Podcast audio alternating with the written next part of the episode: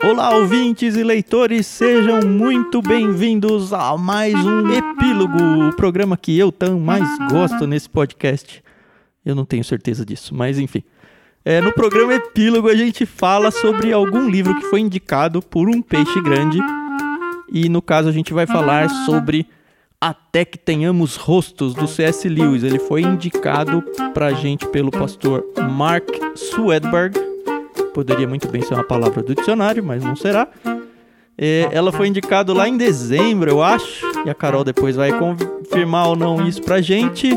E já que eu mencionei ela, tudo bem, Carol? Tudo bem, Thiago, e você, tá bem? Tudo jóia. A gente tá com dois convidados muito especiais aqui hoje. Obviamente, a gente sempre tenta trazer o peixe grande que indicou o livro e dessa vez, de novo, a gente conseguiu. Então, você uhum. que tá uhum. ouvinte aí, segure-se nas cadeiras porque vai ser épico. E eu estou muito feliz com o segundo convidado, na verdade, a segunda convidada que a gente trouxe aqui. Ela é uma associada do nosso Clube Ictus já de longa data. A senhora uhum. Abigail. Tudo bem, Abigail?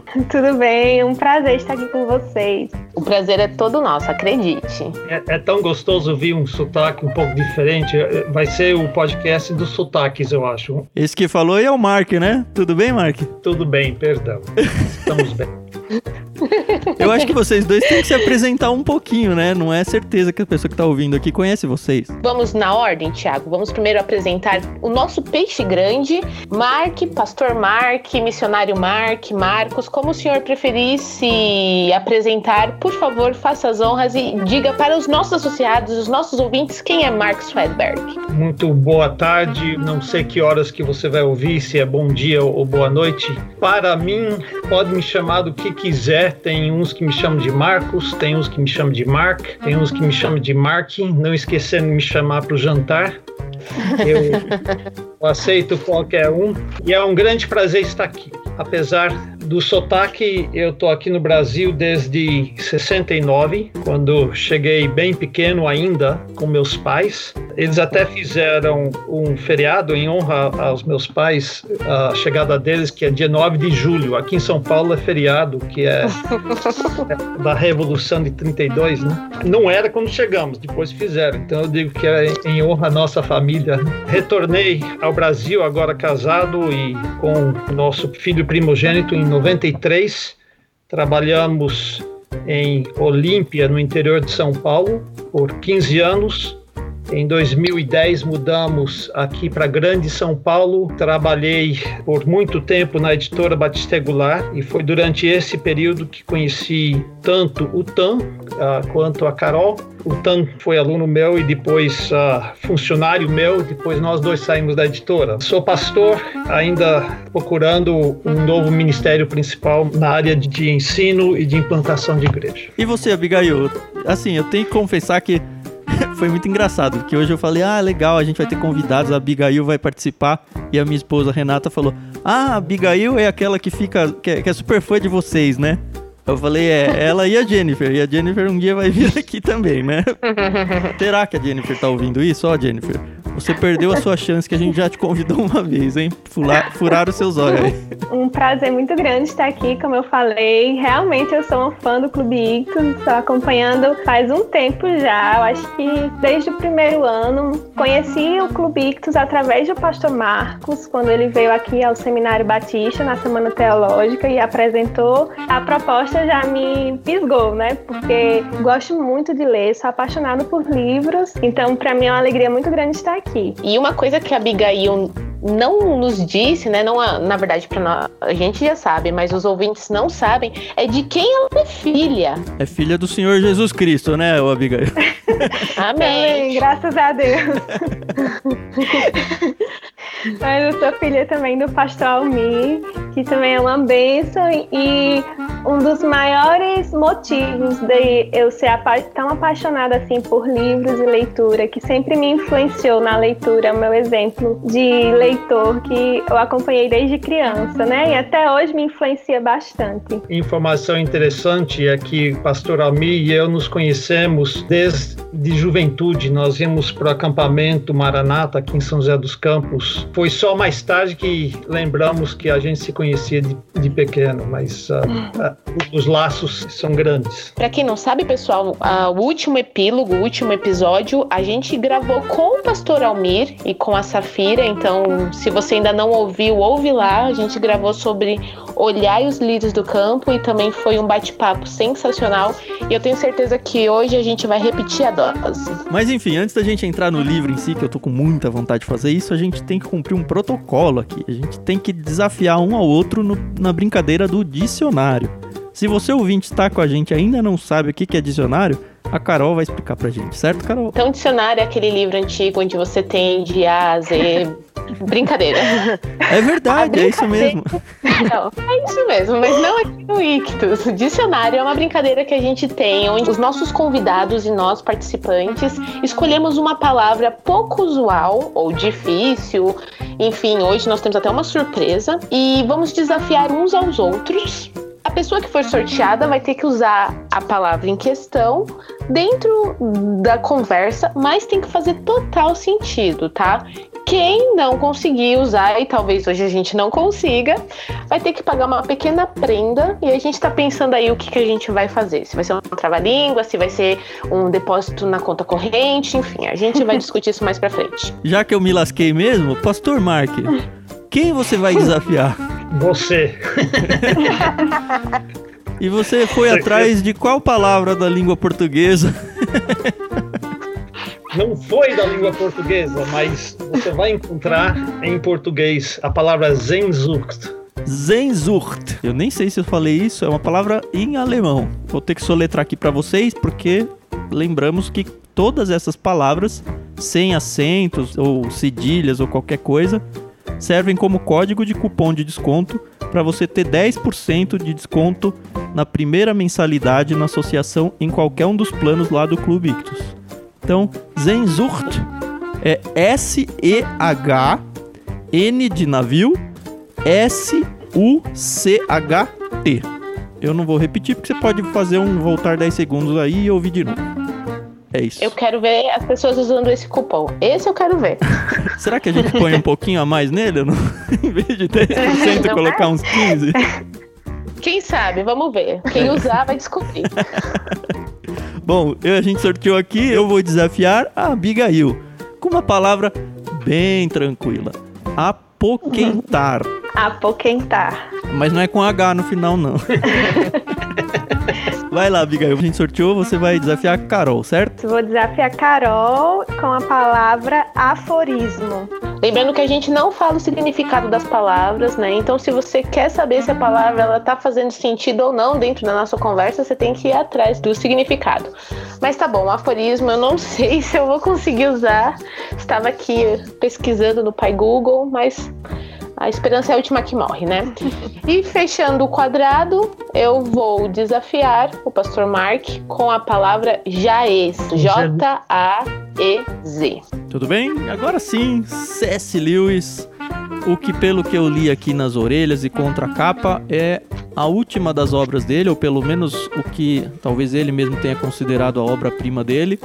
E eu estou muito feliz porque temos dois especialistas de C.S. Lewis aqui, então eu vou poder falar bobagem à vontade que vocês vão é. me corrigir. A, a última obra de ficção e, e, ao meu ver, é C.S. Lewis da maturidade dele. Só para dizer que só tem um especialista mesmo, que é o Pastor Mar, mas que eu sou também fã do C.S. Lewis muito. É, pelos posts da Abigail, no final do episódio a gente é. vai colocar os, os perfis de vocês para quem quiser seguir cada um aqui. Só gostaria de lembrar que todos nós já somos casados aqui, então não se apaixonem é. pelas nossas vozes. Alguns de nós somos velhos também. Ah, mas tem gente que gosta de velho, tem gente que gosta de careca. Eu vou fazer o quê? Né? Ai, ai, ai, ai.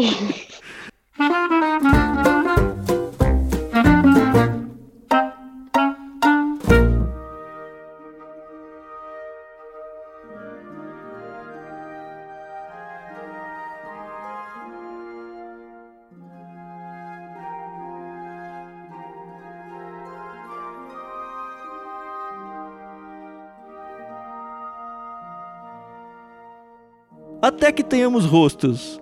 É, é um livro de ficção, como o pastor Mark falou. Ele vai contar sobre uma personagem chamada Orual. É ela que conta a história. Né? A narrativa é dela. Ela é filha de um rei de um lugar chamado Glome e ela tem uma idiosincrasia, que não é uma das palavras, mas é interessante. Ela tem uma idiosincrasia muito interessante. Qual é? Ela é feia de doer. Ela é muito, muito feia, assim. Eu fiquei tentando imaginar, eu conheço algumas pessoas feias, mas pela descrição do Lewis, ela é muito mais, assim. Ela é o supra-sumo da feiura, né, coitado. No entanto, ela parece ter um coração muito bom. Ela é a primogênita de uma família, na verdade, tinha duas filhas. O pai dela Uhum. queria a todo jeito ter um menino, afinal de contas, ele quer um herdeiro pro reino dele. Ele se casa novamente porque ela já tinha perdido a mãe. Isso bem logo no começo do livro e aí nasce a segunda personagem principal aí da obra, que é a Istra. É Istra? Eu usei pouco esse nome no livro, mas ela é chamada Uhum. de Istra ou de aí eu vou precisar da ajuda dos universitários, porque não tem acento aqui. Então eu li como É. psique o tempo todo, mas eu suspeito que seja psique, eu não tenho certeza disso. Eu também achei um pouco estranho, porque eu conheço por psique, mas deveria ter o acento, né? O acento grave aí, o acento circunflexo. Como a gente tem alguém que leu no original, né, ô Mark? Como é que você enxerga isso? Em inglês é psyche, mas não tem nada a ver com português. Eu não sabia que em português teria que ter o acento. Eu sempre pronunciei psique, mas também não sei. Eu- vocês que falam português. Eu Bom, vamos seguir no psique mesmo, né? Mas assim, a psique tem uma característica um pouco diametralmente oposta à Urual, né? Ela parece ser uma deusa, de tão linda e maravilhosa que ela É. é. Só ia intrometer aqui e dizer que o, o, o nome do pai delas é Tron, é o nome do rei. O rei Tron Uhum. do reino de Glome. Tem uma coisa logo no começo desse livro que me incomodou demais. A gente já mencionou isso algumas vezes nos podcasts lá com o pessoal do irmãos.com. Ele tem o prefácio dele, na verdade a introdução, onde ele explica a lenda que originou o livro. E aí ele conta a lenda.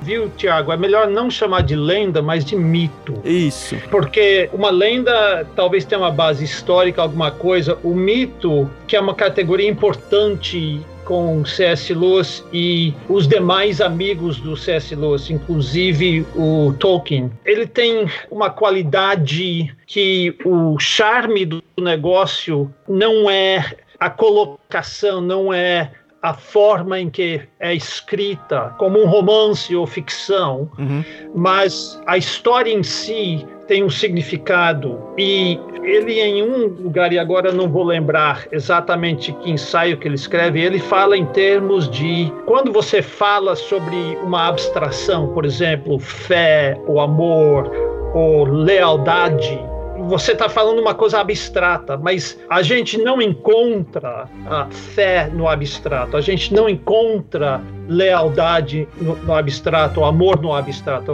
É esse amor, é essa lealdade, essa fé. Uhum. No mito, o tipo de literatura onde as duas coisas, a abstração e a coisa específica, se encontram juntos. Entendi. Uhum. Bom, então um mito que é o mito de Cupido e Psique, ou Psique. Vamos de Psique. Eu nunca tinha lido essa história antes, não desse livro, mas eu não conhecia esse mito. Foi bom no sentido de ambientação, mas pra mim estragou praticamente o livro inteiro. A surpresa da história, eu digo.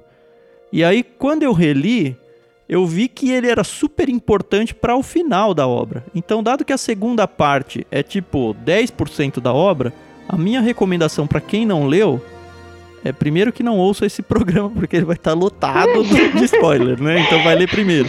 Mas se você não se importa com isso, leia primeiro a primeira parte do livro, porque aí você vai ganhar toda aquela sensação de ler uma ficção, uma história, e aí o que será que vai acontecer? Depois você volta para a introdução e aí finalmente você lê a parte 2, porque é aí sim eu considerei, pelo menos ela, fundamental para a compreensão da parte 2. Não sei quem teve essa sensação ou não. Outra interessante, porque na minha versão em inglês, essa nota que chega como prefácio aqui é colocada no final. É, Depois do livro. É, você lê o livro todo e no final você tem a nota. Explicando o- que que fez ele escrever, em que que ele se baseou para escrever essa história, né? Isso, exatamente. é, acho que não foi uma escolha da- na hora da edição em português, né? Sim. Que aham. pena que a dona Ultimato fez isso, porque estragou para mim muito do livro na primeira leitura. Eu achei interessante, né? Porque a gente, eu pelo menos, conheci o Cupido como um anjinho bonitinho que anda com flechinhas, né, na aljava e dispara para os apaixonados se encontrarem, né? E o mito é bem diferente dessa lendinha, dessa lenda não, dessa historiazinha que a gente escuta quando a gente é pequeno, né? Uhum. Interessante também é que esse cupido bonitinho com flechinha é recente. O, o cupido original é, era até antes de Homero e ele era um deus, um dos mais antigos, um deus um pouco severo, uh, era mais velho. Eu esqueço todo o relacionamento, mas ele não era um, um deus bonitinho, fofinho, não. Uhum. Depois ele se tornou mais jovem e lindo, mas não um bebezinho. Esse bebezinho é do período clássico ou até mais recente do que isso. Uhum. É, logo no começo, a Urual ela fala: Olha, eu estou brava com os deuses, eu estou de mal com os deuses e eu vou escrever esse livro meio que como uma defesa minha diante dos deuses. E aparentemente isso é uma grande afronta da parte dela em pensar até em relatar isso. E aí que ela conta que ela era é, princesa de Glome. Ela conta que eles viviam sob a, entre aspas, aí, a religião, sobre a deidade de Ungit, que era a parte toda religiosa que comandava lá. E aí ela apresenta os personagens que começam a ser, assim, coadjuvantes quase principais aí. O primeiro que aparece aí forte é um tal de Raposa. Ele é um grego que ele é um escravo do rei. Conforme a história anda, ele se torna meio que o professor das filhas, porque enquanto o filho não tem um menino, ele vai treinando com as filhas. É basicamente isso. O rei não é muito interessado nas próprias filhas. E aí então ele mostra ser a razão, né? Aquele pensamento não transcendental, aquele pensamento racional grego. Então, tudo que eles tentam levar para uma questão de deidade, uma questão de fé, o Raposa ensina as meninas, não, isso aqui a gente tem que pensar com a razão. Quando eu reli o livro agora, eu percebi que na primeira leitura eu me deixei levar muito pela narradora, já que é uma narradora personagem, e eu até fiquei um pouco chateada comigo, né? Como que eu caí nessa? Então deixei, me deixei muito levar por ela. Eu acho que também por essa questão de ela ser tão feia e as coisas como ela coloca, ela já no início, que ela tá escrevendo uma defesa e tudo. Uhum. E só depois, né, na segunda parte que a gente vai se surpreender, mas agora, quando reli, eu tive mais esse cuidado de não ir tanto no que ela está falando, né? Ficar um pouquinho mais distante dessa forma como ela se coloca sempre como vítima. Mas, é difícil, né? Porque a empatia dela é muito grande, né? Isso que é. Isso é uma das coisas que eu também ia comentar, que os comentaristas sobre o livro dizem que ela é uma narradora não confiável. Não hum. que ela mente, mas que ela não se conhece. Então uhum. ela está enganada ela não é confiável. E uma segunda coisa, junto com isso, é que ela escreve para algum grego um dia ler. Isso é importante.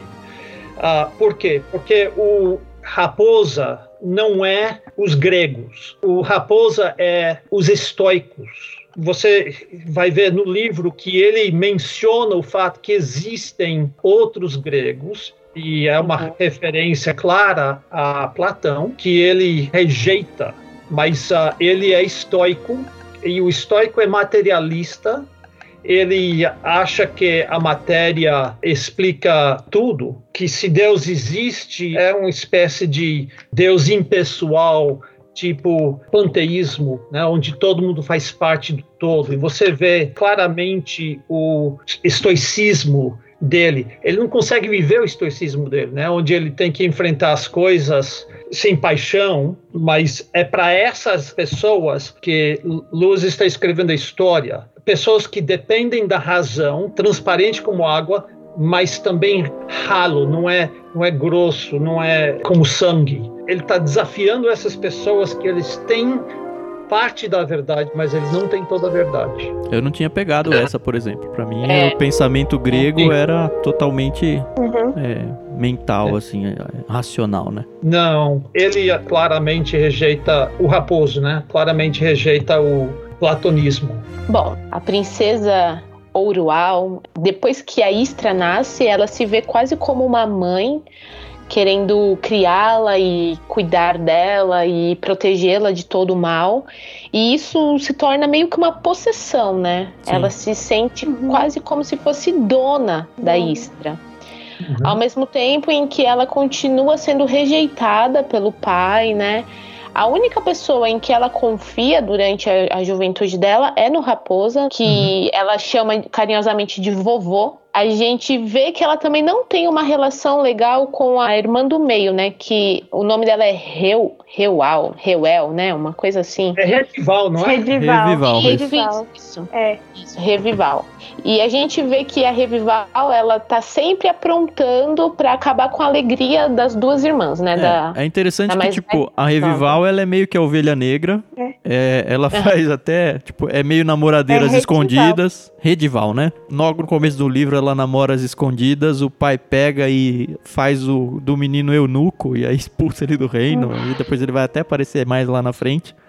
Mas uhum. assim, ela como irmã do meio, ela tem muitos ciúmes da psique, que é a Istra, uhum. por causa da beleza. E todo momento ela fica tentando dar umas alfinetadas, ela até dá umas sacaneadas. Óbvio, isso dentro da narração da Orual. E a Orual não, apesar dela ser muito feia e da mais nova ser extremamente linda, ela não tem esse senso de inveja, assim. Pelo menos eu não peguei isso. Com relação à beleza da irmã dela, não. Mas é mais esse sentimento de posse muito grande, né? Como se fosse algo que pertencesse exclusivamente a ela. Isso, exatamente. Yes. E aí eu achei interessante e até queria perguntar isso pro pastor Mark, porque o C.S. Lewis ele também escreveu aquele livro Os Quatro Amores, né? Onde ele fala sobre os quatro tipos de amores que existem, né? Que é o fraternal, né, o storge, eros, o ágape e o filia, né? Que é uhum. é sobre o amizade. E aí eu fui pesquisar um pouco para ver se eu vinha menos burra pro programa. e eu fiquei muito confusa em saber, na verdade, qual amor a Paurual ela sentia pela psique. De início a gente pensa que é o amor Storge, né?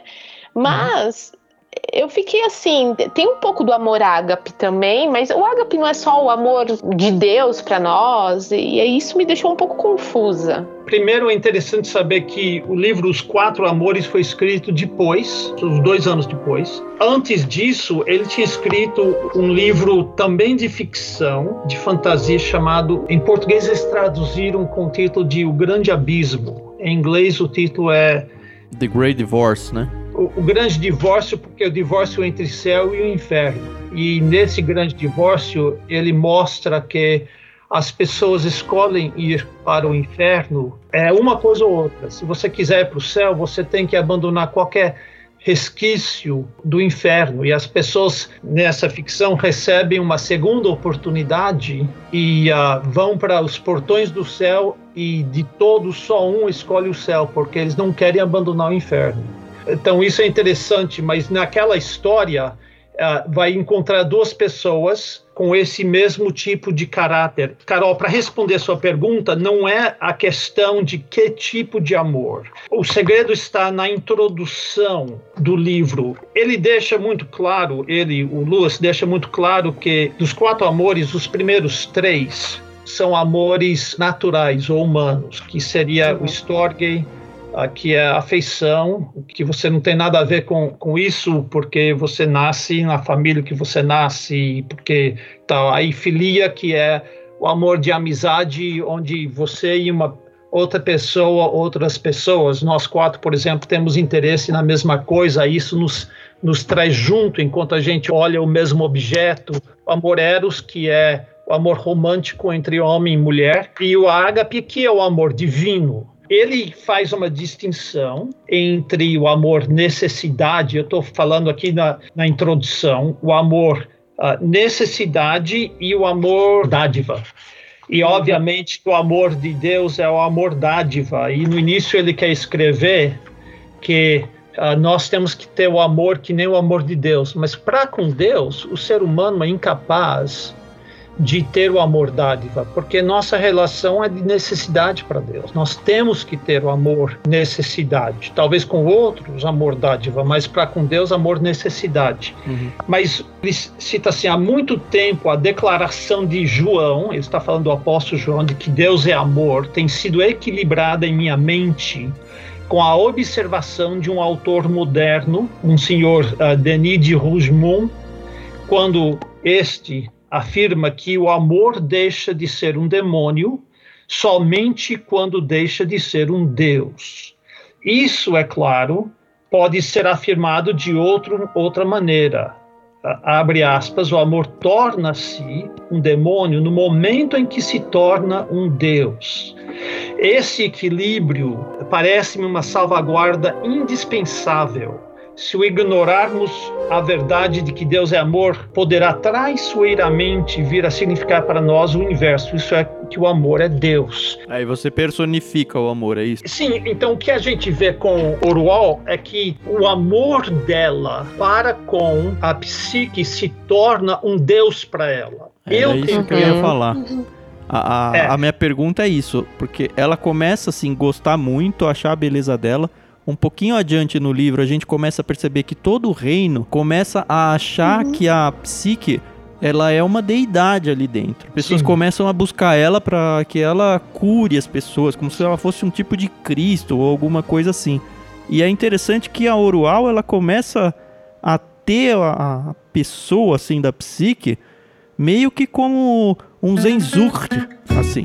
E isso aí é o que a Abigail estava falando no começo, né? Na primeira leitura a gente vai acreditando na Orual o tempo todo e não pesca esse negócio de que uhum. ela tá tão cega em cima da psique que isso se torna quase uma doença para ela. E acaba influenciando, eu acho que não só a própria Orual, mas todo mundo que está à volta dela, né? Essa forma errada de amar acaba prejudicando também várias outras pessoas, que no decorrer da história a gente vai perceber melhor. Sim, e ela, isso vai ser jogado na cara dela pela esposa do Bardia lá na frente, né? Que isso, acho que é quando é. cai a ficha para ela de que, cara, eu realmente uhum. acabo com a vida das pessoas que estão à minha volta. Esse tema de amores ordenados é algo que nós modernos ou pós-modernos, todos nós, mas é bem mais tragédia em nós cristãos. Se você olhar no, no, Novo Testamento, você vai perceber que o Novo Testamento fala sobre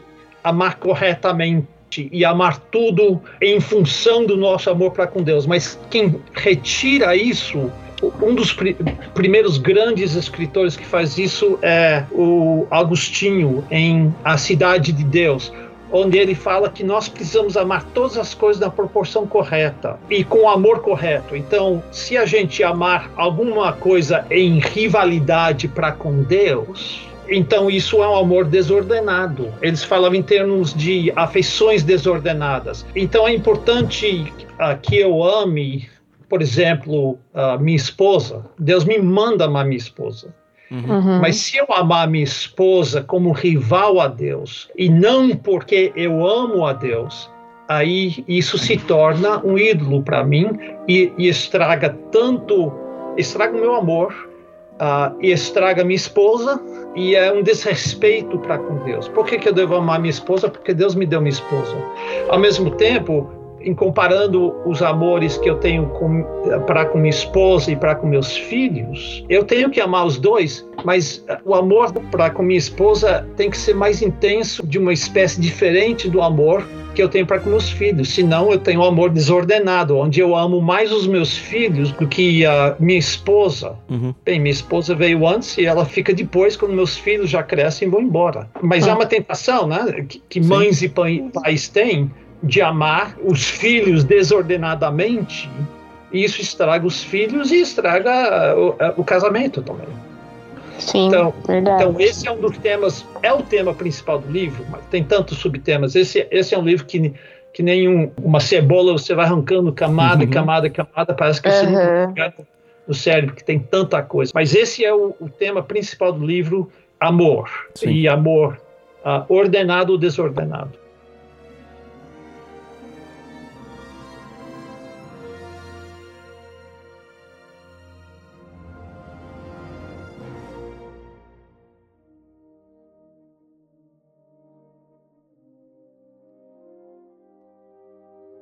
A psique, então, ela cresce um pouco, ela se torna aí jovem, sei lá, pós-adolescente, aí início da juventude. E aí o que acontece é que começa a vir um grande coisa ruim, assim, pro, pro reino. As colheitas começam a falhar, o tempo fecha e eles começam a passar um tempo de seca, sem alimento, sem nada. E aí todo mundo fica naquela, ah, o que está acontecendo? Os deuses estão contra nós. E aí surge então a pessoa do sacerdote lá, da Ungite, né? Meio que em conluio com o povo conversar com o rei para falar: olha, a gente precisa fazer uma oferenda, a gente precisa fazer um sacrifício para que um Jite volte a abençoar o nosso povo, porque senão a gente vai perecer. E aí tem toda uma questão que a trama parece levar até como um golpe de estado ou alguma coisa assim, é bem legal esse trecho. Mas uhum. a conclusão final, o rei tá achando que é ele que vai ter que ser sacrificado, pelo que o sacerdote uhum. vai conduzindo fica até, ah, traição, traição, caramba. E aí o sacerdote fala: não, na verdade, a gente tem que sacrificar a sua filha, a Psique, a mais nova e a mais bonita. E aí a Urual fica: não, imagina que vai, eu vou no lugar dela. E aí o rei joga sempre na cara dela, né? Cara. Você acha que se a gente tem que dar o melhor para Deus, ia dar vocês? Dá até dó essas partes. É, é, é, pega é ela e, arrasta ela para aquele espelho, para ela espelho. olhar, ver o rosto dela pela primeira vez, ela nunca tinha visto o próprio uhum. rosto. Você acha que o Deus vai querer isso? isso marca tanto a Auroal que é algo que ela vai levar para o resto da vida, né? Essa questão do, de ser colocada diante do espelho e isso. de se ver e, o que o pai falou para ela. E aí o que acontece é que a psique então é levada ao sacrifício. Tem, obviamente, é muito legal essa parte. Você que não leu precisa ler. É, toda essa trama, todo, ah, vou, não vou surge mais ou menos nessa época aqui do livro. Uh, o personagem que também é um personagem muito importante, o Bardia, que é tipo o capitão da guarda do rei ou alguma coisa assim. Ele se afeiçoa muito pela Urual como pessoa, não em sentidos sexuais nem nada. E aí fala: Poxa, que pena que você não é um homem, porque eu poderia te treinar. E aí no fim o que acontece é que ela vira meio que um, uma discípulo dele, né? E ele treina ela pra luta, por exemplo. Ela aprende a lutar com espada e tudo. A psique, então, ela é levada na Montanha Cinzenta, onde ela vai ser oferecida ao Bruto, que ninguém sabe exatamente o que é, mas eles dizem que é o filho da Ungit, que é a deusa principal deles. E aí, no momento em que ela é levada, o reino começa a florescer de novo, as colheitas reaparecem. E aí fica aquela dicotomia entre o discurso do Raposa falando, cara, isso foi uma coisa casual. E a Orual, uhum. será que eu acredito ou não nos deuses e tal? Passa um tempo, ela tenta ir atrás da psique para ver se tem restos dela, o que, que aconteceu. E eu já tô falando demais, vocês precisam contar um pouco da história. Tá, eu, eu só queria falar que uma das cenas muito importantes é quando a psique está encarcerada, esperando ser prontificada para ir, e a Orual consegue entrar falar com a psique, e duas coisas acontecem. Ela entra para consolar a psique, e psique não precisa de consolo. Ela está uma certa antecipação para ir conhecer, porque ela entende que é um casamento, que ela foi feito para aquilo. E a Oruol, os ciúmes doentio dela aparece pela primeira vez, onde ela fica falando para para psique, mas você é cruel demais. Seu coração não é feito nem de ferro, é feito de pedra. Porque vo você, em vez de consolar, ela precisa de consolo e fica brava. E a gente percebe pela primeira vez que tem alguma coisa errado com o amor que a Orual uhum. tem. E a Orual fica completamente machucada porque ao tentar intervir, o pai dela dá uma surra nela que quase mata ela e ela não consegue ir para a montanha onde eles deixam. Então ela fica sabendo o que aconteceu quando ela ela entra numa febre, fica delirando e no delírio dela a psique é a inimiga dela e não a irmã que ela sempre amou e cuidou. Depois, uh, mais tarde, ela resolve ir lá uh, na uhum. montanha para tentar, pelo menos, uh, dar um enterro digno para a irmã. Só uma coisa, pastor, que também me marcou nesse, nesse capítulo, nessa parte, justamente por esse contraste tão grande do amor que Oroal tinha e o amor que Psique tinha. Porque Sim. enquanto ela ficou com raiva, né, ao ver que a irmã tinha pelo menos uma esperança com esse casamento, ela chega e fala: "Não, você não tá vendo que isso é um assassinato, você vai morrer, né?". Então como que ela entra para dar um consolo para a irmã, mas a ideia que a irmã fosse pertencer a outra pessoa faz com que ela fique com tanta raiva que Sim. joga isso na cara da irmã. Mas a irmã, ela é bem humilde, né? Ela diz assim: Como posso ser salvação para toda Glome se eu não morrer? Então a ideia é totalmente diferente da Urual, né? O amor Sim. dela parecia ser um amor que já estava mais acertado. É um amor em, sacrificial, em relação, quase de Cristo, né? Exatamente, Sim. em relação ao amor da Urual pela irmã, né?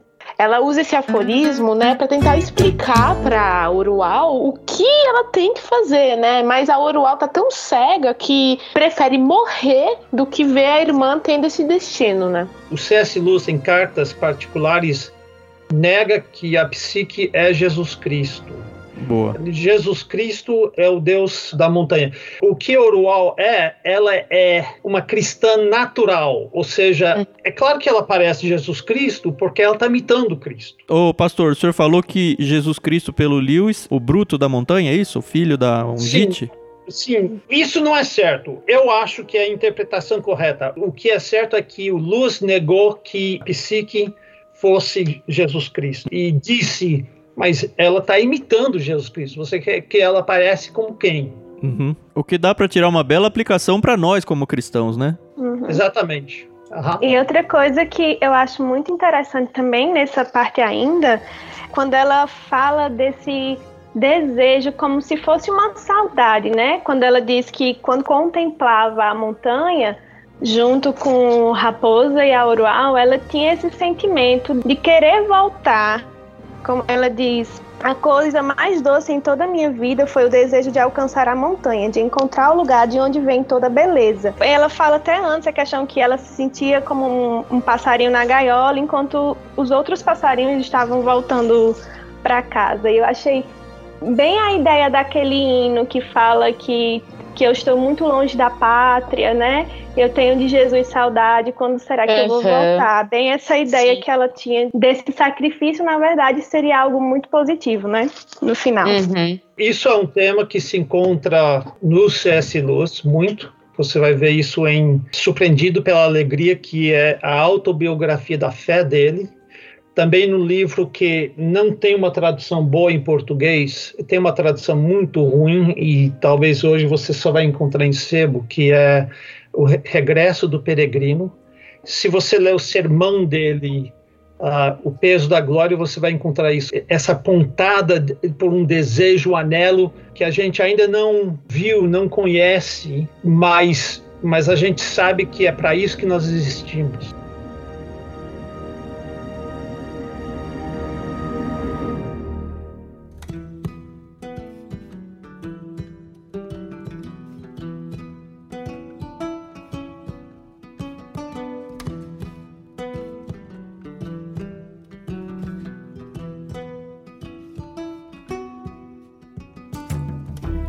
Eu escrevi uma tese sobre C.S. Lewis e eu mencionei quatro itens no conhecimento religioso dele. Um é o papel da razão. Muitos taxam ele de racionalista, e se você quer dizer por isso que ele defende a razão, Sim, e a gente vê que o Raposa é, é um personagem quase que puramente racional, e ele é um, um personagem que tem muito da verdade, mas não toda a verdade. Então ele defende isso, mas fica, fica evidente que você não consegue chegar a Deus apenas com a razão. A razão tem um papel importante, mas a razão não te leva a Deus.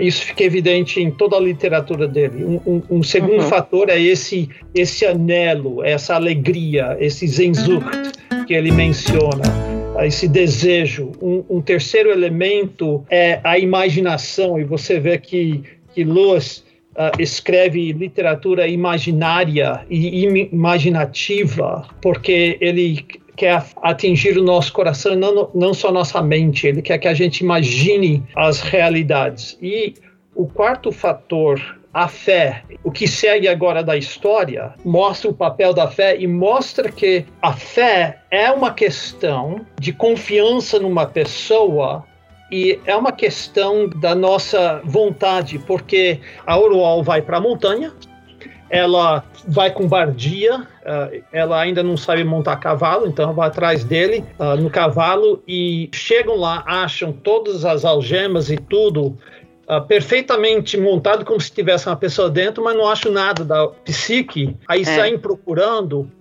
e finalmente descobrem ela do outro lado da montanha, descendo um vale, atravessando um rio. Ela está lá a dois metros de distância deles. E a Urual atravessa, eles se reúnem e tal, mas a psique conta toda a história e diz que ela está no, no, palácio, que, que o, o, marido dela é um deus, e, mas a Oruol não consegue enxergar o palácio. Elas ela estão dentro do palácio e a Oruol é. acha que está no relento ali, no meio do, do mato. E, e, ela fala, cara, mas eu te dei o vinho. Não, você deu uma água na concha da sua mão. Você... É. a parte que começa cena... a chover é muito legal, porque, tipo, molha as duas e a outra fala, mas a gente precisa se cobrir. Como a gente precisa se cobrir? A gente tá dentro do palácio. É. Essa cena me lembrou muito o livro A Última Batalha das Crônicas de Nárnia, né? Uhum. Também do C.S. Lewis, quando tem o estábulo e um grupo de anões é jogado, né, por esse estábulo. E quando eles atravessavam, na verdade, eles chegavam num lugar muito bonito, que, se eu não me engano, era o próprio país de Aslan, né? Mas na mente deles, acreditavam ainda estar dentro de um estábulo pequeno. Eles não conseguiam apreciar a natureza. A Lúcia traz flores para eles cheirarem. Ele fala: ah, você está colocando palha para eu cheirar na minha cara. O próprio Aslan chega com um banquete e na mente deles eles estão comendo capim, é, repolho cru, essas coisas assim. Então me lembrou bastante essa encontro aqui, né? Que a, que a Aurora não conseguia ver nada não conseguiu uhum. apreciar nada do vinho, da refeição que a irmã colocou, porque na mente dela não era nada disso. E a irmã tava era doida, né? E é aquilo que você falou no começo, Abigail. A primeira vez que você lê esse livro, você tá muito do lado da Urual, né? Então você uhum. fala: caramba, ela, ela tá ali, tá tentando ajudar a irmã dela, né? Uhum. E, poxa, a psique tá doida. Que é essa é. a impressão que você tem, Chega, né? a gente percebe... começa a pensar que realmente, será que, é, que tem um castelo ou não tem, né? Fica. É. Mas a, a, a própria psique resolve isso pra gente, leitor. Porque ela fala: cara, se não fosse isso eu estaria tão bem nutrida é. desse jeito, eu taria, uhum. não estaria bem, uhum. eu tô corada, eu tô bem. É. Como que você explica que não é? E também tem, depois que a Orual vê o reflexo, né, no rio do castelo, e a gente já, ah, então talvez a irmã dela não tá doida, né? É interessante é. que ela vê é. isso, mas é, ela meio que não quer acreditar, porque ela não conta essa parte para uhum. ninguém nos relatos dela, né? É. Uhum. Só, só, quando ela escreve o, o, livro, no final da vida dela, que ela, que ela relata isso, mas ela mente, ela não, não fala a verdade. Por quê? Porque, porque no segundo encontro ela fala. Eu não quero que exista essa, esse Deus. Uhum. Eu rejeito. E ela fala porque, várias porque... vezes: é, é, a psique é minha, ela é minha, não pode ser tomada de mim. Essa, quando é. surge de forte assim essa questão de posse mesmo. Porque ela não admite a uh, rivais. Então aqui que entra a fé. Deus dá o suficiente para ela crer na existência dele, se ela quiser, mas ela não quer. E mais tarde, ela, uh, esse daqui é um spoiler dos grandes, quando chega no fim, ela finalmente entende porque o Deus não respondeu ela.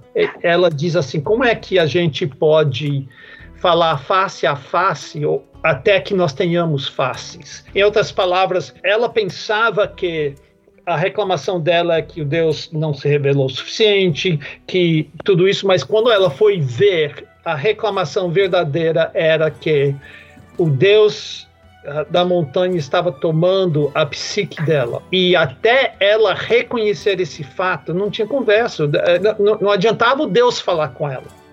Uhum. Então, até ela morrer para si e amar o Deus e querer o Deus como a psique amava, ela simplesmente não ia crer. Não porque o Deus foi injusto com ela, mas porque ela simplesmente não quis.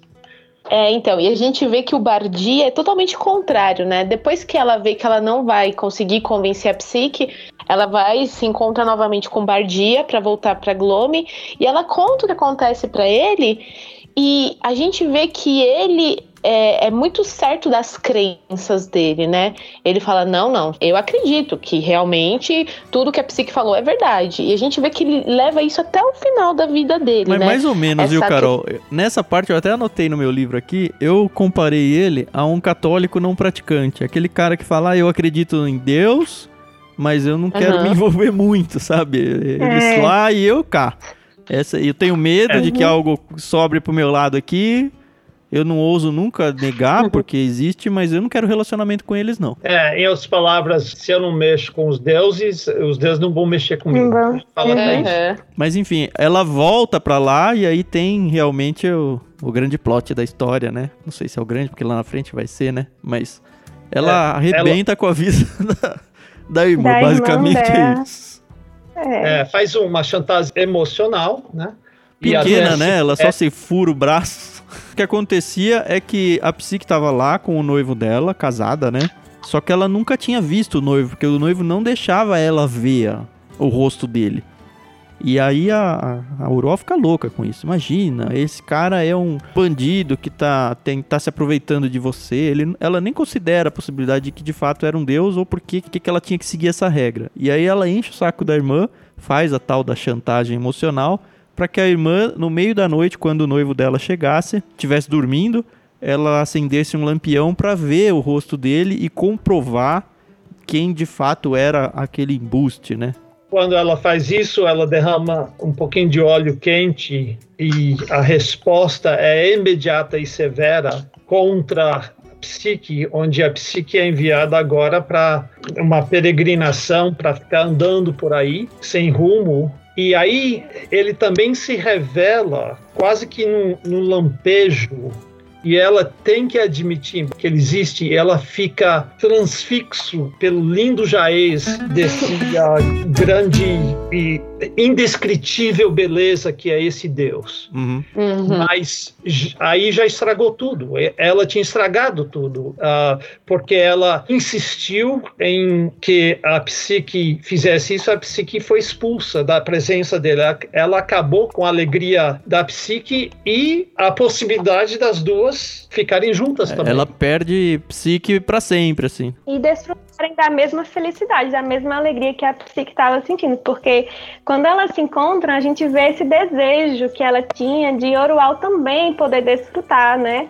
Daquela realidade. Mas, como o pastor falou, a Orual estava disposta a não ver. Mas é é justamente para a gente nos perceber no Orual, o fato que nós amamos nós mesmos, o que nós amamos e nós rejeitamos a Deus e rejeitamos a Deus como uma traição. Não é uma questão de ah, de vez em quando eu eu dou umas escorregadinhas e, e conto mentiras ou perco a paciência. É, nós somos Orual. Todo mundo nasce Orual. Feio por dentro e por fora e querendo ah, estabelecer o eu é o centro. Né? Eu não quero Deus na minha vida, porque eu quero determinar o que eu vou fazer, o que eu amo. E aí a Auroal volta pro reino dela. Basicamente ela amadurece, sei lá se, se essa palavra é boa, mas é, ela fica com aquela sensação de que, ah, é a psique, eu perdi a psique, o caramba. Mas aí ela se concentra em praticamente se tornar rainha, o que de fato acontece, né? O pai dela morre, surge então a oportunidade quando ela se torna rainha no lugar dele, e ela começa a ser uma boa rainha pro povo, assim. Ela consegue organizar É. bem o reino, aquela parte das minas que o pai dela usava como represália ou como punição, ela faz com que se torne rentável, ela cuida do povo dela, ela faz alianças com nações é, vizinhas, casa a irmã com outro príncipe para que o rei. Mas um detalhe muito importante é que quando ela volta da montanha a segunda vez, ela começa a usar véu e ninguém Uhum. mais vê o rosto dela. Ela se Uhum. esconde de todos se esconde. de si mesmo. Isso é é essencial ao enredo. Sim. E aí torna até uma lenda de como é, por que, que ela usa o véu com o tempo, né? As pessoas perdem a referência do rosto feio dela. Alguns acham que ela é extremamente linda, outros acham que é uma besta, que não vai ter rosto atrás. E, e cria-se então histórias. Ela até acha isso engraçado, mas o fato é que ela não mostra mais o rosto dela. E eu acho que a partir desse momento, onde as pessoas não veem mais a feiura dela, é que passam a tratar ela como uma soberana mesmo. Além do que, ah, é só quando ela tira o véu que ela consegue uh, resolver toda a questão. Tanto é que o, o C.S. Lewis originalmente ia chamar o livro de Bareface. Bareface significa rosto sem véu. O, o editor não gostou do nome porque achava que parecia um, um livro de bang bang e vetou. Então aí que ele colocou um nome que para mim é muito mais intrigante, que é até que tenhamos faces ou até que tenhamos rostos. Mas a ideia, ela não somente estava se escondendo do povo, mas ela estava se escondendo de si mesmo. Outra coisa nós não falamos que o, o Deus, quando ela viu Deus, uh, de hum. lindo já é, ele fez uma promessa: tu também serás psique. Essa pra parte para mim foi muito confusa, pastor. Eu vim entender lá no finalzinho só. E na verdade ela fala mesmo, né? Eu não entendi o que, que é isso. E fica é, isso martelando pensou, a mente dela o tempo todo. Ela acha que ela vai morrer rápido, e aí ela vê que não morreu. Que vai ser torturada, mas é justamente isso. Ela vai literalmente se tornar linda como psique, mas para isso acontecer ela tem que morrer e ela tem que também tirar o véu. E que demora hum. praticamente a vida toda dela, né? É, acontece bem no finalzinho, na, na, segunda parte. A segunda parte explica toda a primeira parte. Isso. Na verdade, assim, é a primeira parte é o meio que o fim do livro para ela que tá escrevendo. Ela, enfim, ela já tá velha, o Raposa já morreu, o Bardia já morreu, tem toda essa parte aí que eu achei super emotiva na história, a discussão que ela tem com a, a esposa, esposa, do né? Bardia. Né? Se bem que acho que essa discussão é depois, né? Na parte 2, eu não tenho certeza disso. É, essa, essa parte é parte 2. Isso, uhum. mas é, uhum. ela ainda perde o Bardia no final da parte 1. Um, e aí meio que termina o livro com essa. A parte 1, um, né? É, eu vou até ler o último parágrafo da parte 1. Ela diz: Afirmo, portanto, que não há nenhuma criatura, sapo, escorpião ou serpente tão nociva para o homem quanto os deuses que eles respondam a minha acusação se puderem. É bem capaz de, em vez de responderem, me atacarem, lançando sobre mim a loucura ou a lepra, ou me transformarem em um animal selvagem, em um passarinho ou em uma árvore. Mas se agissem assim, todo mundo saberia, e há como saber que isso acontece porque eles não têm nenhuma resposta para dar.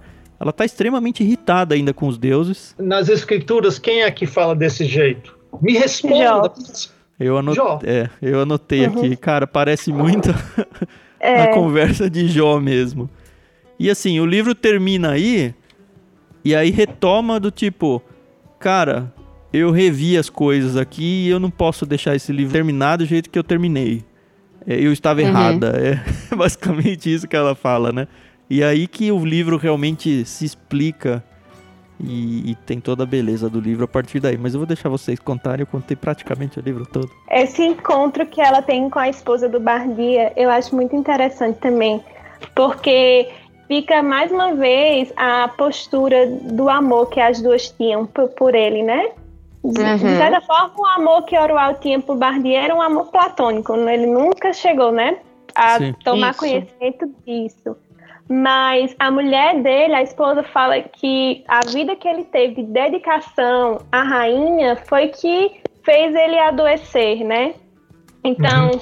ele se dedicou tanto, ele, mesmo cansado, ia até lá, até lá, tanto que ele evitou de apoquentar-se. Acabou sendo, talvez, o acúmulo, né, de tanto tantos desgastes durante toda a vida. E a Aural fala: ah, se você sabia que ele estava perdendo a vida dele, então por que, que você não me falou, né? Que uma palavra sua, se você tivesse me falado, eu teria interrompido o trabalho dele e tal. E a mulher fala, a esposa fala: você acha que eu tiraria a liberdade dele?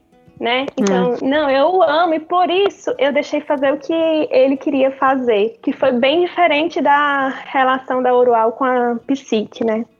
Uhum. E ela fala muitas vezes, se você acha que eu deveria ter falado isso, você não conhece homens. Uhum. você, ia, eu, você ia destruir ele. Eu uhum. iria destruir ele se eu pegasse ele para ficar só minha em casa. Uhum. E ela fala, não, mas você que era esposa, né? Ele fala, você só me deixou isso dele. É a é. única coisa que eu sei é que vocês não tiveram um caso. Mas todo o resto você teve com ele. E aí ela tem essa mesma tristeza porque ela tá vendo que o filho dela tá indo no mesmo caminho, né? Vai estar perdendo o filho do mesmo jeito agora. Eu acho que essa parte é a hora que vira a chave na cabeça dela, porque a, é. a esposa dele, como a gente já falou, meio que joga na cara dela, fala: "Você suga as pessoas em volta. Todas as pessoas É. acabam a vida por sua causa e você não percebe que é tudo pra você, pra você, pra você. Inclusive, eu falei até das irmãs, né? Você prejudicou suas irmãs. Porque tem um, um momentinho antes que é, esse eunuco, que era o namorado da Redival, né? Volta Uhum. como um, um chefe de um rei, alguma coisa do tipo. E ele fala uma coisa que também faz Orual refletir sobre a, a postura dela em relação à Redival, né? Que quando Psique nasceu e chegou, ela meio que abandonou a irmã e a irmã se sentiu totalmente de lado.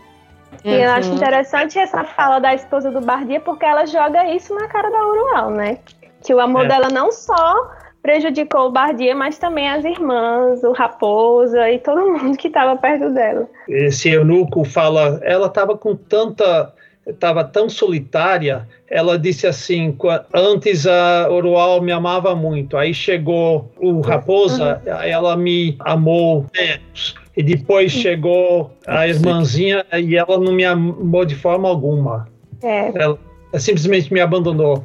E a Orual pensa, puxa, eu nunca tinha pensado. E lendo livro, e lendo o livro, eu também tive essa mesma, esse mesmo pensamento da oral, né? Nossa, eu nunca tinha pensado nisso, porque na primeira parte a gente tem uma tendência até uma raiva da, da Redival, porque ela é meio Uhum. chata, né? Aham. Só que aí Uhum. agora, é, talvez ela não fosse tão assim, como a irmã dela é, nos mostrou, né? Como ela revelou. E trazendo pra gente, É. a gente tem que tomar um cuidado danado, porque pode ser que a gente esteja fazendo Uhum. isso com pessoas e a gente também não esteja percebendo isso, né? Como eu disse ah, e outros disseram antes de mim, a Orual não é um, um cronista confiável. Mas aí a É. começa a ter várias visões, é, ela tem sonhos, às vezes ela tem visões e tal. Uhum. E aí sim vale a pena ler a introdução, que vai explicar tudo o que aconteceu com a Psique. Porque depois que ela é Uhum. expulsa lá do, do Palácio do Cupido, né? O, o mito original, ela tem que fazer vários trabalhos pra mãe do Cupido, que eu não lembro o nome, mas na história oficial aqui é Afrodite É. ou Vênus. isso. E aí Uhum. ela tem que fazer várias, assim, várias tarefas praticamente impossíveis de serem feitas. Mas ela vai, vai fazendo ao longo do percurso com ajudas que vão aparecendo meio que milagrosas na vida dela. E aí a gente percebe um paralelo muito grande com a vida da Urual, porque essas visões que ela tem sobre si mesma são justamente paralelos de todas essas histórias lá do mito original. Por isso que é importante ler esse mito Uhum. antes. Aí que a perfeição de Luas é tão excelente no escrito desse livro porque ele entrelaça o mito original com essa história que está recontando de um jeito tão perfeito. Sim, é por isso ah, que é a recontagem de um mito, né? Ele realmente conseguiu Sim. fazer É. isso com maestria.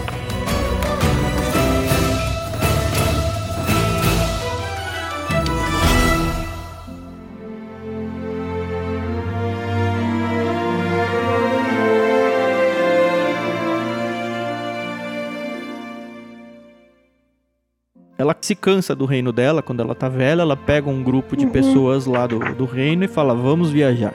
Essa parte foi muito legal, porque ela já tá mais velha, né? A gente entende que ela já é uma rainha que tem o seu reino já bem constituído, né? Todo mundo confia nela e ela começa a viajar até que ela chega numa igrejinha, não é?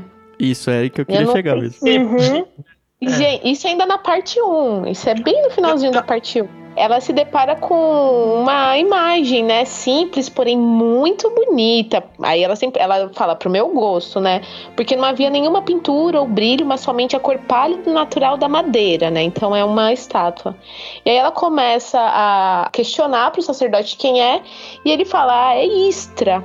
E ela fala: Nossa, esse nome não é tão incomum, né? E nesse momento parece, ao meu ver, que ela tinha se esquecido, né, do que tinha acontecido com a psique. Até que o, o sacerdote conta a história e ela começa a se relembrar de tudo que ela viveu. Só que acho que quem conta um conto aumenta um ponto, né? Muda o final da história. E ela fica louca da vida com isso. Ela é colocada Ela- como uma vilã na É. história, né? Esse que é o problema. Uhum. Ela até fala assim, ah, me colocaram um enigma. Ela já, já muda um pouco a história, porque ela Na verdade, não era um enigma, ela que não estava disposta a ver as coisas, né? Mas ela coloca, me colocaram um enigma lá. Então... Comparam ela com a Redival, ela fica super brava. Exato, aí o sacerdote ainda fala ah, é que ela tinha duas irmãs que queriam destruir ela. E ela fala, mas por quê? Ai, porque elas eram invejosas, elas invejavam o marido, a casa. É, é, é, tudo que ela tinha era muito mais fino que o das irmãs, e as irmãs ficaram com raiva dela. E aí foi nesse momento que ela falou: ok, eu decidi escrever esse livro. Por anos, minha velha briga com os deuses tinha ficado adormecida. Eu tinha passado a pensar como bardia. Não mais me intrometia nos, nos assuntos dos deuses. E aí é então que ela fala: Quer saber? Agora eu vou chutar o balde. É, os deuses falaram mal de mim, eu vou colocar a minha posição aqui, né? É isso. isso. E aí vem a segunda parte que a gente já falou, onde ela revê a vida aí e aí ela começa a fazer então todos esses trabalhos em visões, em sonhos e tal. É muito legal essa parte. Aí que eu comecei a perceber, cara, ela tá se tornando psique aqui, né? Que é aquela profecia lá do Deus que falou para ela: você se tornará uhum. psique. E a última dela, ela vai, ela encontra os mortos, né? Na verdade, ela vai para um, pra um julgamento, né? Não é um julgamento, ela vai é para um tribunal uhum. onde ela vai se defender diante dos deuses, defender a sua causa e dão a palavra para ela. Aí sim que foi a parte que eu falei, cara, isso é muito Jó, muito Jó. Na verdade, ela foi primeiramente acusar os deuses, eles deixam e a, a acusação é a própria resposta, porque ela finalmente fala uhum. uh, o que está no íntimo dela que não é nada do que ela tinha escrito na primeira parte. É, que o era livro some ser... da mão dela, né? Parece outra coisa. Uhum. e depois ela é julgada pelos deuses, né? Que é o final da, da história. E o, o, guia, que nem na Divina Comédia, o Dante tem o guia que é o Virgílio. Ele tem Virgílio como guia. Auroal tem o Raposa como guia. E o Raposa diz para ele: você pode ter certeza que você não vai receber justiça e ela, e ela disse, uai, é. eles não são justos? Ela, ele diz, bem, se nós recebêssemos justiça das mãos deles, quem, o que seria de nós? É muito não Deus Essa parte é muito linda. É. é muito bonito isso. E para ver que a coisa termina, ela se torna psique, não idêntica, parecida. A parte que mais me dá calafrios e arrepios é essa parte quando o Deus está chegando, uh, ela diz assim: eu estou na página 252. Se a psique não tivesse me segurado pela mão, eu teria caído. Ela me levou uhum. agora à extremidade da piscina. O ar estava cada vez mais claro à nossa volta, como se algo tivesse acendido. Cada respiração lançava para dentro de mim um novo terror, uma nova alegria. Nota essa mistura de terror com alegria. Uhum. Uma das coisas que, que nós perdemos hoje é a luminosidade da verdadeira adoração a Deus, que envolve uma espécie de terror. Dentro de um novo terror, uma nova alegria, uma doçura dominadora. Eu era perfurada o tempo todo por suas flechas. Eu estava me desmanchando. Eu não era ninguém. Isso é pouco dizer. Antes, psique era, de certo modo, ninguém. Eu amava como certa vez pensei que fosse impossível amar. Por ela eu teria morrido qualquer morte. E, no entanto, não era, ao menos agora, ela que realmente importava. Ou se importava, e sim, gloriosamente ela importava. Importava em favor de outro. A terra, as estrelas e o sol tudo o que era ou será existiam por sua causa e ele estava chegando. O mais terrível, o mais belo, o único temor e beleza que existem estavam chegando. As colunas do lado de, distante da lagoa ficaram vermelhas com a aproximação dele, e eu abaixei os meus olhos para mim isso isso me enche de calafrios até quase lágrimas porque eu acho que eu acho que quando nós chegarmos na presença de Deus um dia nós que somos salvos vamos ter essa uh, essa experiência. Talvez mais do que jamais importou mas tudo importa por causa dele. Sim.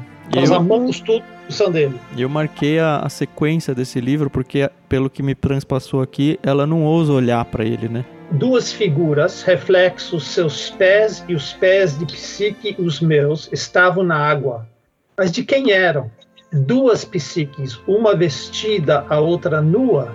Sim, ambas psiques, ambas belas. Se isso tinha alguma importância agora, além de toda a imaginação, e ainda assim não eram exatamente a mesma. Então ela se torna bela, se torna como psique sem perder a individualidade dela. Uhum. Aí você também é psique, disse uma grande voz. Então olhei para cima. É estranho que eu tenha ousado fazê-lo, mas não vi nenhum deus, nenhum pátio com colunas. Eu estava nos jardins do palácio com meu livro tolo nas mãos. A visão havia, eu acho, desaparecido um momento antes de oráculo desaparecer aos ouvidos, pois as palavras ainda estavam ressoando. Aí ela, ela conclui ainda: terminei meu primeiro livro, que é a primeira parte, né? Com as palavras uhum. sem resposta. Sei agora, Senhor, por que não me deste nenhuma resposta? Tu és a própria resposta. Diante do teu rosto as perguntas desaparecem. Que resposta seria suficiente? Somente palavras, palavras, para serem levadas para lutar com as outras palavras. Eu te odiei por muito tempo. Te temi por muito tempo. Eu poderia. E aí ela morre. E aí o sacerdote é. Arnon encontra esse texto e manda para Grécia. Fala: ó, se alguém algum dia for para Grécia, leva, porque os gregos precisam ler isso. Cara, que é. fim fantástico esse livro. Mas, hum. mais uma vez, quem é que uh, finalmente fala, desafiou é. Deus? É, é Jó, né? É, é Jó. Jó. Depois, quando ele finalmente aparece, ele diz: Falei o que não sabia, agora eu hum. coloco minha mão sobre a boca. Eu não, não fui estúpido em falar. É isso, esse foi o grande C.S. Lewis em Até Que Tenhamos Rostos, com todos os spoilers que a gente conseguiu dar nessa uma hora e pouco. livros de ficção, uh, para mim, talvez é o melhor, eu, uh, talvez até melhor do que O Senhor dos Anéis. É fácil de ler e uma vez que você leu uma vez, uh, fica mais fácil, mas eu, eu acho que eu já li quatro vezes. Tem tanta camada, a gente só só arranhou a superfície. Sim. Uhum. Ou seja, a gente Tem. estragou a, a, primeira leitura, mas não as próximas. Eu tava conversando em off uhum. aqui com a Carol e com a Abigail no começo, é, falando uhum. que eu normalmente não gosto de reler livros. Eu tenho a impressão de que eu tô perdendo tempo, no sentido de que, cara, eu tô lendo um livro que eu já li e eu poderia usar esse tempo para ler os tantos livros que eu quero ler na vida e ainda não li. Mas para gravar esse programa eu fui obrigado a ler de novo, porque a gente leu ele, no, eu li ele no final do ano passado só, e não lembrava já uhum. muita coisa. Mas foi tão rico reler esse livro que eu tenho que rever uhum. os meus conceitos aqui. Eu acho que realmente tem alguns livros que são importantes a gente encontrar de merece, novo ao longo né? da vida, porque é. eles encontram a gente num momento de vida diferente também, né? E a gente tá mais Sim, maduro em relação à história também. A gente é capaz de, de adentrar uhum. camadas da cebola aí que o Mark usou mais fundas. C sabe, quem fala muito em reler livros é o C.S. Lewis em um livro chamado Um Experimento na, uh, na Crítica, onde ele diz que as pessoas literárias tendem a reler os seus livros prediletos. Ah, e o que pega eles não é o enredo, não é, pelo menos não a segunda vez, não é ah, diversas coisas, mas você consegue enxergar ah, o mundo com os olhos de outro, mas são as frases, as descrições, ah, os sentimentos e há certas coisas que te dão tanto prazer que você relê pelo prazer daquilo que tem. Outra, outra coisa que fica evidente é, é o papel da beleza que hoje, para uma cosmovisão cristã, e hoje a gente dá pouco valor para a beleza, né? E eu acho então, que o mais legal ainda é de, de poder ter esse prazer novamente, e além disso, como um bônus, você aprender mais, né? Que você Sim, não uhum. pegou na primeira leitura. Então, isso não são tantos livros assim que tem essa qualidade de te ensinar é. outras coisas quando você faz uma releitura. E olha, eu tenho que é dizer que a gravação desse programa, eu espero muito que os ouvintes também tenham esse benefício. É, a oportunidade de conversar com outras pessoas que também leram traz tanta luz nova para coisa assim que enriquece ainda mais do que eu ler duas ou três vezes, porque ainda você só eu lendo. Quando eu tenho essa conversa com outras pessoas que também leram, a gente enxerga visões diferentes, como se a pessoa estivesse olhando a mesma janela, só que de um ângulo diferente. É muito gostoso isso.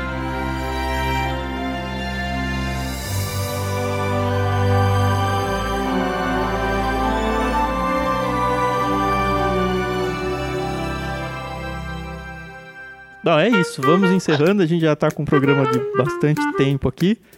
Se você gostou desse programa, quer conversar, quer colocar sua opinião, usa a rede social que você quiser, basta a gente marcar a gente, hashtag IctusPodcast, a gente está de olho aí em todas as redes. Se você quer seguir a gente, eu estou no Twitter como arroba vulgutan e eu convido cada um de vocês a colocar o seu principal meio de transporte virtual aí, qual que é? Eu tô no Twitter como arroba somente Carol, apesar de estar um pouco sumida de lá, acho que é o lugar mais fácil que vocês vão me encontrar. E se não, se vocês quiserem me seguir no Instagram, é um pouquinho mais difícil, mas é Carol com dois L's, dois underlines, Simão. É, a rede social que eu uso é só o Instagram mesmo e é arroba abigail.tavares. Eu uso o WhatsApp.